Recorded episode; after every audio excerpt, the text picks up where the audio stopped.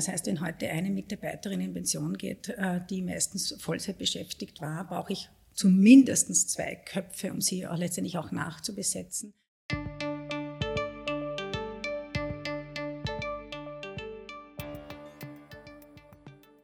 Herzlich willkommen zur Sprechstunde am Uniklinikum. Mein Name ist Simone Pfanni-Bichler, ich bin die Pressesprecherin des Hauses und darf Sie zu einer neuen Folge unseres Podcasts begrüßen. Heute darf ich einen ganz besonderen Gast bei uns willkommen heißen. Es ist Magistra Gabriele Möstl. Sie ist seit gut einem Jahr die Pflegedirektorin des LKH Universitätsklinikum Graz, in Zeiten wie diesen mit Sicherheit nicht der einfachste Job. Ob dieser Eindruck stimmt, inwiefern sich ihre eigenen Erwartungen seit Dienstantritt erfüllt haben und wie sie künftig mit dem Pflegemangel zurechtkommen will, erzählt sie uns in unserer heutigen Podcast-Folge. Herzlich willkommen, Frau Möstl. Schön, dass Sie sich heute Zeit für uns genommen haben.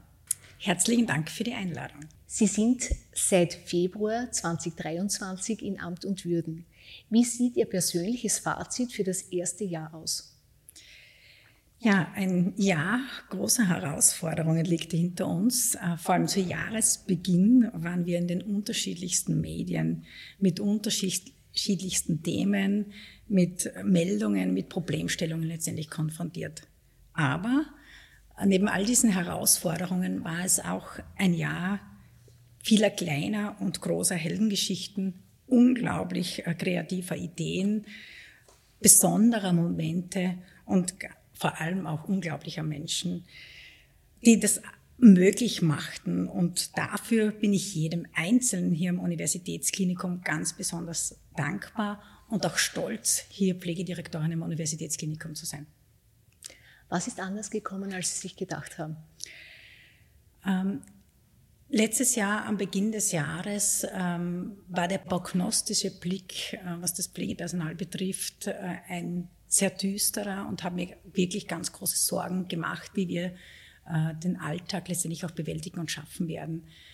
Äh, anders gekommen ist das, dass wir es geschafft, gemeinsam geschafft haben, wirklich diese Themen offen anzusprechen, an kreativen Wegen und Lösungen letztendlich äh, zu arbeiten, um äh, dann auch gut das Jahr abschließen zu können. Von welchen Dingen sprechen wir, Frau Pflegedirektorin? Ja, es geht vor allem um äh, den, unseren Versorgungsauftrag, den wir haben als hier am Universitätsklinikum, äh, mit der großen Sorge, in welche, wie viele Reduktionen sind hier am Universitätsklinikum erforderlich. Ähm, letztendlich ist der Personalstand dafür ausschlaggebend, welche Leistungen auch gebracht werden können. Und das äh, hat große Sorge letztendlich auch bereitet, ähm, wie wir am Anfang des Jahres uns das Jahr äh, angeschaut haben. Ah, wie ist der aktuelle Stand der Dinge in puncto Pflegemangel? Ähm, was tut sich da? Also ist, ja, wir sind äh, noch in einer sehr knappen Personalsituation. Äh, was tut sich? Äh, nichtsdestotrotz ist es uns durch unterschiedlichste Maßnahmen im letzten Jahr gelungen, dass wir vor allem in den letzten drei Monaten mehr Eintritte als Austritte verzeichnen konnten. Dafür sage ich ein ganz großes Danke auch an all meine Führungskräfte, die mit mir gemeinsam ja, neue Wege gegangen sind, äh, versucht haben, Mitarbeiter wieder zurückzugewinnen. Und das ist uns Gott sei Dank auch gelungen.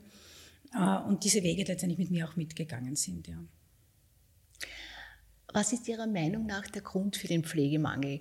Wieso fehlen gefühlt innerhalb von nur ein paar Jahren so wahnsinnig viele mhm. Pflegekräfte? Also es ist einerseits neben den bekannten Themen des demografischen Wandels äh, letzt, oder auch die äh, Mitarbeiterinnen und Mitarbeiter, die, die Babyboomer, die jetzt in Pension gehen, ganz sicher auch das gesellschaftliche Thema und vor allem auch die in der Pflege äh, der sehr hohen Teilzeitbeschäftigung. Das heißt, wenn heute eine Mitarbeiterin in Pension geht, äh, die meistens Vollzeit beschäftigt war, brauche ich zumindest zwei Köpfe, um sie auch letztendlich auch nachzubesetzen. Dann natürlich äh, ist es auch die Veränderung in der Ausbildungslandschaft, die nicht den gewünschten Erfolg äh, gebracht hat in dieser Zeit, so wie er berechnet bzw. erhofft war. Äh, und das ist einfach so ein, das ist nicht ganz natürlich auch die Corona-Pandemie, die dann auch viele bewegt hat, aus dem Beruf auszusteigen, beziehungsweise andere ähm, auch darüber nachdenken hat lassen, gar nicht den Beruf zu ergreifen. Äh, welche Maßnahmen wurden von Seiten der Pflegedirektion mhm. oder von Seiten der KAGES getroffen, um die Situation zu entschärfen? Also wir haben äh, letztes Jahr als ein Beispiel äh, den Rufbereitschaftspool jetzt am Universitätsklinikum implementiert, vor allem für unsere großen Kliniken. Wir haben hier Erfahrungen gesammelt, wir haben evaluiert, wir haben das jetzt auf einen, eine weitere Ebene letztendlich auch gebracht, mit dem Ziel, wirklich Dienstplansicherheit gewährleisten zu können, ein riesengroßes Thema. Wir haben den flexiblen Pflegekompetenzpool ins Leben gerufen, äh, um Mitarbeiterinnen und Mitarbeiter ähm, die Gelegenheit äh, zu bieten, in unterschiedlichen Fachbereichen letztendlich auch tätig zu werden, mit dem großen Ziel, äh, mit der persönlichen Arbeitszeit, Ermöglichung der persönlichen Arbeitszeitgestaltung äh, ihnen anbieten zu können. Ähm, natürlich hat äh, im letzten Jahr von seitens des Unternehmens äh, die große Gehaltsreform, äh, die auf jeden Fall wichtig war, ein ganz ein großartiges Zeichen auch für unsere Mitarbeiterinnen und Mitarbeiter, sicherlich auch dazu beigetragen, ähm, dass wir jetzt wieder in eine konkurrenzfähig sind, letztendlich auch, also nicht nur in der Steiermark, sondern sicher auch österreichweit. Äh, um mehr Mitarbeiterinnen und Mitarbeiter fürs Uniklinikum äh, zu gewinnen. Was ist der Rufbereitschaftspool bzw. der flexible Pflegekompetenzpool? Also der Rufbereitschaftspool äh, dient vor allem dazu, um den Mitarbeiterinnen in den Teams eine Dienstplansicherheit gewährleisten zu können. Das heißt, äh, Mitarbeiterinnen und Mitarbeiter können sich äh, bei ihrer Führungskraft melden, wenn sie bereit sind, im nächsten Monat, nachdem der Dienstplan feststellt, ähm, zu Hause angerufen zu werden, wenn eine Kollegin oder ein Kollege im Team ausfällt. Also das heißt, sie stehen für eine Rufbereitschaft zur Verfügung, wenn wir Verstärkung in den eigenen Teams brauchen. Der Pflege, flexible Pflegekompetenzpool hat einen anderen Ansatz. Äh, hier melden sich Mitarbeiterinnen und Mitarbeiter. Äh, wir haben aus den internen, also aus den eigenen Reihen, beziehungsweise auch äh, aus äh, neue Bewerberinnen und Bewerber, deren ganz besonderes Anliegen die persönliche Arbeitszeitgestaltung ist. Das heißt, äh, Mitarbeiterinnen und Mitarbeiter im flexiblen Kompetenzpool äh, stellen uns ihre Arbeitszeit an, an, nach ihren persönlichen Wünschen und Vorstellungen zur Verfügung, zum Beispiel immer montags, mittwochs und freitags zwischen 9 und 15 Uhr. Äh, der Einsatzort von diesen Mitarbeiterinnen und Mitarbeitern wird dann durch die Pflegedirektion äh, definiert äh, und festgesetzt. Das heißt, ich melde mich jetzt am Montag von 9 bis 18 Uhr zur Arbeit und wenn auf der Kardiologie wer krank ist, ist das dann mein Einsatzort. Ganz genau. Welche Maßnahmen waren besonders erfolgreich und wie haben Sie oder wodurch haben Sie viele Bewerbungen bekommen? Mhm, also ich, es ist ganz schwer, das jetzt auf eine einzelne Maßnahme äh, letztendlich zu reduzieren. Es ist ganz sicher die Summe äh, dieser, all dieser Maßnahmen. Ähm, ganz besonders erfolgreich ist äh, sicherlich äh, unser mittlerweile äh, tun, sage jetzt mal, oder die Einstellung von diesen äh, helfenden Händen. Das sind Auszubildende in der Gesundheits- und Krankenpflege, die während der Ausbildung bei uns schon Gelegenheit haben, in einem geringfügigen Ausmaß uns zu unterstützen, das Leben am Uniklinikum letztendlich zu spüren und gut kennenzulernen, aber auch die Teams dadurch gut kennenzulernen. Äh, da konnten wir einige äh, nach Beendigung ihrer Ausbildung für uns letztendlich auch gewinnen. Das ist sicher eine der der erfolgreichsten Maßnahmen, aber auch die äh, Gelegenheit, also die helfenden Hände, die Studierenden der Humanmedizin die Gelegenheit bekommen, bei unserem Uniklinikum genauso in einem geringfügigen Ausmaß die Pflegeteams als Humanmediziner letztendlich auch zu unterstützen. Was ist im heurigen Jahr geplant? Also im heurigen Jahr ist auf jeden Fall geplant, wir sind seit 1. Jänner, also das LKH Weiz ist im Verbund mit dem LKH Universitätsklinikum Graz. Äh, hier gilt es äh, wirklich die Synergien äh, gut auszuloten, die Ressourcen gut einzusetzen und das auch gut einzugliedern in einem guten Miteinander. Dann ist auf jeden Fall die Umsetzung der Tagesstrategie oder ein Teil des Fokussierung in der KG-Strategie äh, 2030 ähm, mit den Strukturmaßnahmen auf der einen Seite, ähm, aber auch ähm, die, die Schwerpunktsetzung in Richtung Skill and Grade Mix äh, in der Pflege, woran wir jetzt ja bereits auch arbeiten, um unsere Situation letztendlich hier am Universitätsklinikum äh, gut bewältigen zu können und wirklich äh, intensiv darauf zu achten, ähm, welch den richtigen Mitarbeiter mit der richtigen Qualifikation am richtigen Ort letztendlich auch zu arbeiten, äh, zu haben. Und das ist letztendlich auch ein Kulturthema, das ja nicht nur die Pflege betrifft, sondern alle Beteiligten im Versorgungsprozess letztendlich.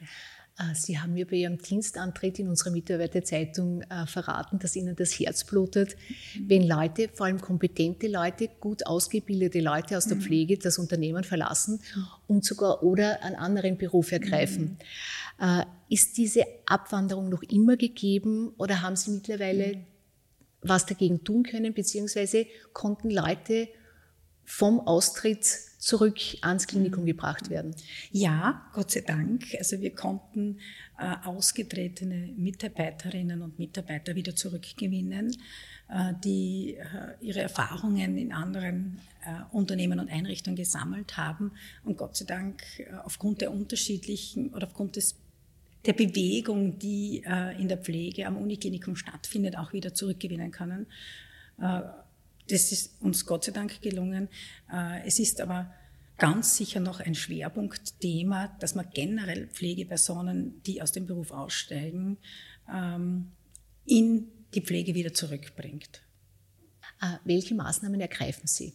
Also äh, ganz entscheidend und bedeutend ist es, die hier wirklich kreative und innovative Arbeitszeitmodelle äh, zu entwickeln, sodass es Pflegepersonen wirklich äh, möglich ist, hier auch gut arbeiten zu können, äh, Rahmenbedingungen äh, eben anzubieten auf, äh, auf der Stationsebene, äh, dass sie wirklich ihre Tätigkeit mit ihrer Expertise dort auch gut ausfüllen können, also in ihrer Kompetenz letztendlich auch tätig sein zu können. Und hier spielt wieder das Thema des Skill and Great Mix letztendlich ein großes Thema, äh, wirklich gut zu schauen, welche, wer macht welche Arbeit in welcher, und welche Qualifikation brauche ich dazu. Wird eigentlich das internationale Recruiting fortgesetzt? Wenn ja, in welchen Ländern wird nach Pflegepersonal gesucht? Mhm. Also das internationale Recruiting wird auf jeden Fall fortgesetzt, ähm, weil es auch ein Teil ist äh, oder eine Möglichkeit letztendlich auch darstellt, um äh, wirklich ausreichend äh, Personen für die Pflege letztendlich lukrieren zu können. Wir werden nämlich den Bedarf aus den eigenen Reihen äh, ganz bestimmt so nicht decken können. Äh, es sind derzeit die Länder Tunesien, also wir haben hier die nächsten Mitarbeiterinnen und Mitarbeiter werden für Anfang März erwartet. Aber auch im heurigen Jahr werden noch Personen aus Kolumbien letztendlich ans Uniklinikum kommen. Wie klappt die Integration der ausländischen Pflegekräfte? Funktioniert die Zusammenarbeit oder gibt es auch Sachen, die nicht gut funktionieren? Also grundsätzlich klappt es sehr gut.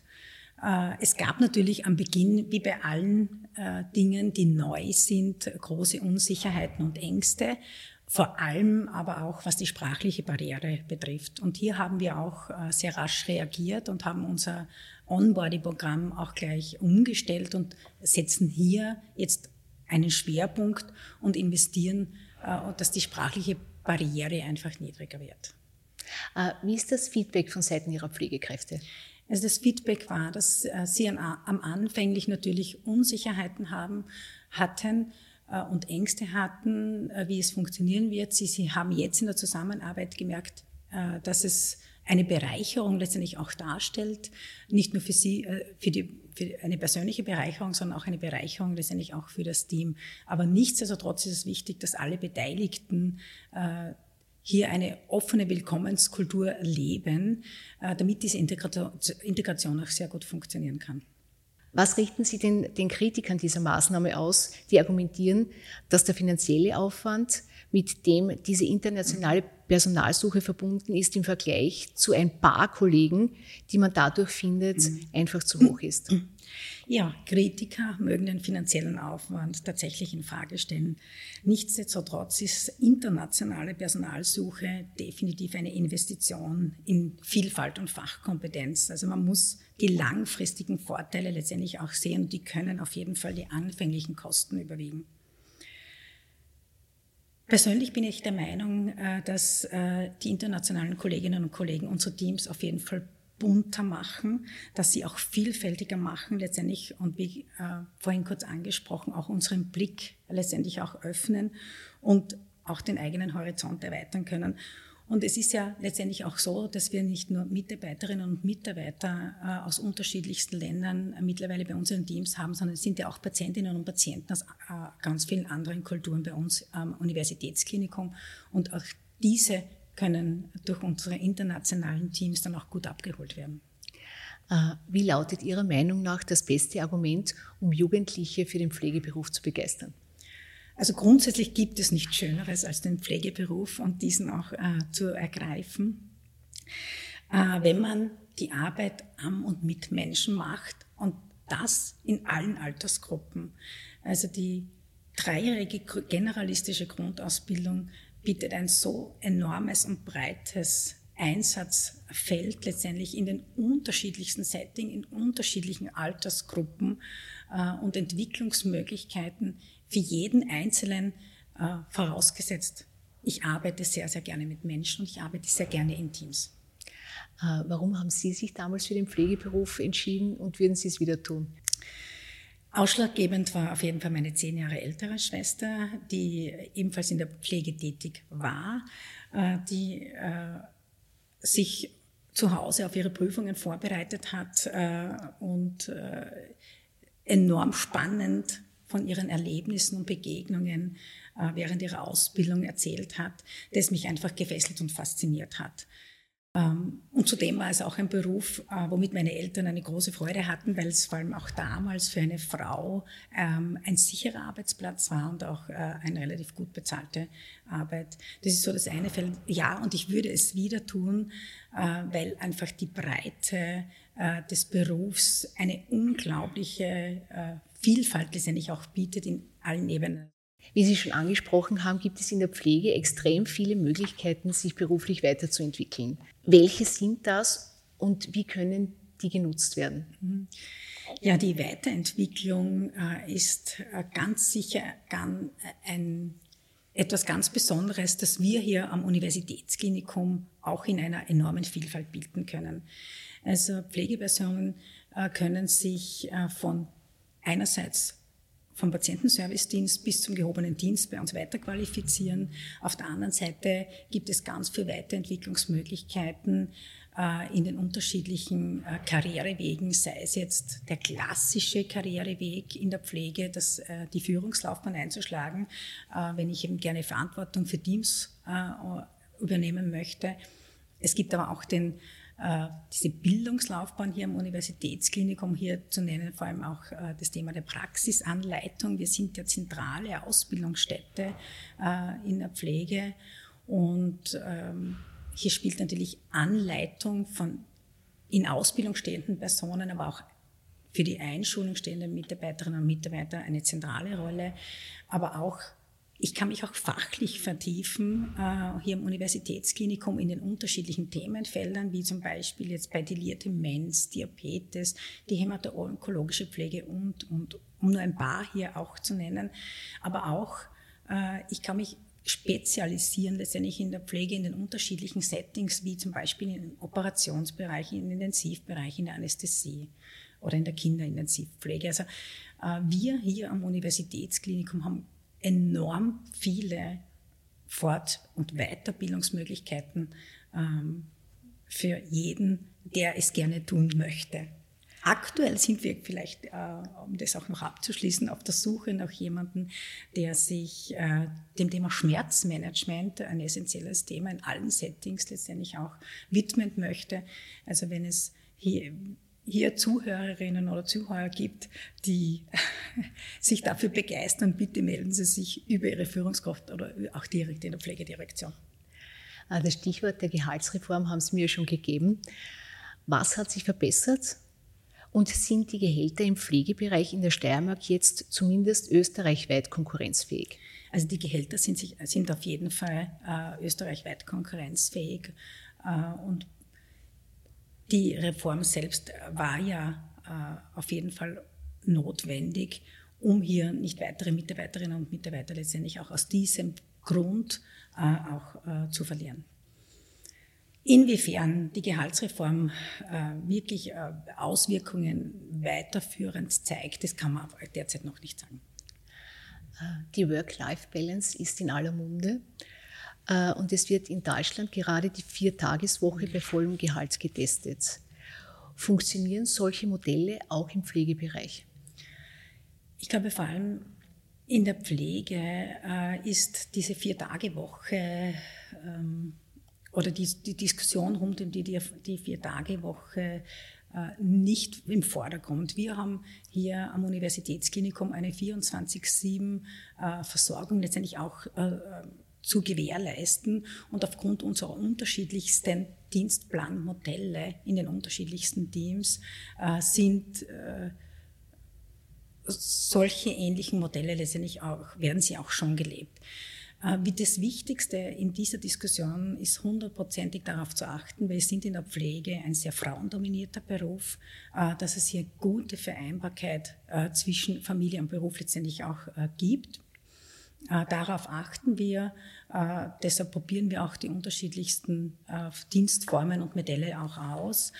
Äh, das einerseits diese Vereinbarkeit auch gut gewährleisten kann, aber andererseits letztendlich auch, wie von Ihnen angesprochen, äh, diese Work-Life-Balance, weil es letztendlich ja äh, unterm Strich jeden Einzelnen, die Entscheidung jedes Einzelnen ist, in welcher Form er seine Freizeitgestaltung letztendlich auch macht und sei es jetzt die Familie, sei es eben das persönliche Work-Life, wie auch immer. Aber Möglichkeiten haben wir, äh, Modelle werden die unterschiedlichsten letztendlich auch probiert und getestet. Das Wichtigste ist, es muss neben der einerseits die Patientenversorgung natürlich sichergestellt werden, aber es muss letztendlich im gesamten, für das gesamte Team auch gut passend sein. Und wenn ein so ein Modell für ein Team passt, kann sein, dass es für das andere letztendlich ein ganz ein anderes Modell sein soll.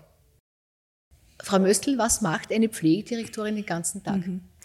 Also mein Terminkalender ist geprägt von ganz vielen Terminen äh, mit Besprechungen in unterschiedlichen Ebenen und Settings. Mein Tag startet mit einer kurzen Besprechung im, im engsten Team über den Tagesablauf letztendlich. Und dann gibt's äh, Termine und Besprechungen aus unterschiedlichen Themenfeldern, die das Universitätsklinikum betreffen.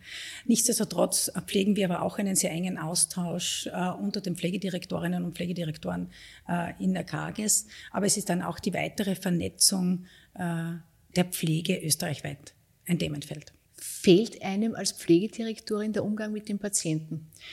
Ja, der fehlt.